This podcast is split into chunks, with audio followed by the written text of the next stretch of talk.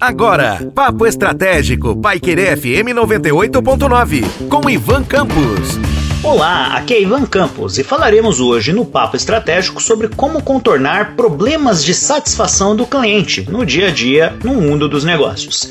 Seja você um pequeno, micro, médio empresário ou microempreendedor individual, ou se você trabalha dentro de uma grande organização e lida diretamente com clientes, oferecendo a estes produtos ou serviços, você sabe que está sujeito então a que este cliente fique ou não satisfeito. A grande maioria das empresas entende que a satisfação está inerente ao cumprimento daquilo que é o básico, que é a entrega do produto ou do serviço, de maneira então que este satisfaça a necessidade ou o desejo do cliente, premissa básica do marketing. Ao mesmo tempo, existem empresas e negócios que têm lá em seus gestores a caracterização de uma busca maior por proximidade com o cliente. Estes estão num caminho um pouquinho mais próximo do que a gente entende que é o comportamento do consumidor, a compreensão do comportamento do consumidor e a busca então por uma melhor compreensão de como fidelizar tal cliente. É mais fácil quando a gente pensa então partindo da premissa dessa caracterização, dessa busca por compreensão do comportamento do cliente e ao mesmo tempo que a gente quando a gente se coloca no lugar desse cliente. Então, quando o nosso produto ou o nosso serviço é oferecido, entregue, a gente entende que seríamos nós os clientes.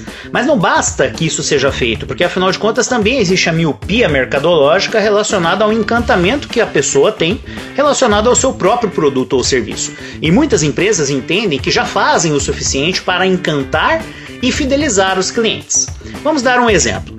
Recentemente, numa aquisição feita por um aplicativo de eh, fast food, né, um desses aplicativos de entrega, de uma grande rede, né, recebi o produto que veio ali de forma mal acondicionada, consequentemente o produto estava é, com uma apresentação inadequada, os líquidos estavam daí nesse sentido espalhados, ou seja, havia vazado dentro do pacote, e também o lanche que eu adquiri não era o mesmo que estava sendo é, comercializado, ou seja, a imagem do lanche era diferente da imagem que eu recebi quando peguei o produto nas mãos. Fiz uma reclamação. Enquanto consumidor, enquanto cliente, eu estava insatisfeito. Minha percepção era negativa. O que a grande rede fez? Nada. Simplesmente ignoraram a reclamação, simplesmente ignoraram o fato de que havia um problema inerente àquele produto que foi entregue e que este produto poderia estar apresentável e adequado desde que cumprisse as premissas básicas, totalmente diferente daquilo que chegou para mim. A mesma coisa aconteceu recentemente quando fiz um outro pedido numa rede muito menor e numa caracterização também de serviço delivery. Então, assim, a entrega estaria vinculada ao processo e chegando ao local, não apenas houve uma demora maior do que o previsto, como também ali havia a caracterização de um produto que não estava adequado à apresentação no aplicativo. A minha percepção seria então de insatisfação, da mesma forma, e fiz uma reclamação da mesma maneira.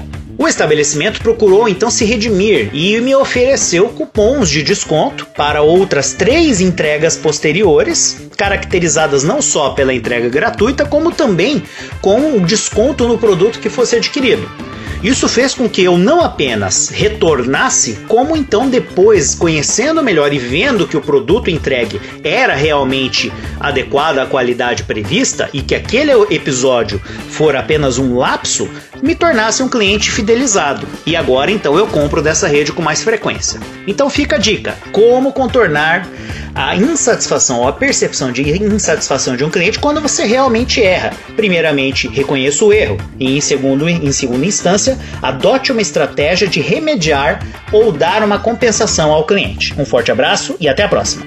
Você ouviu Papo Estratégico, Paiquerê FM 98.9, com Ivan Campos.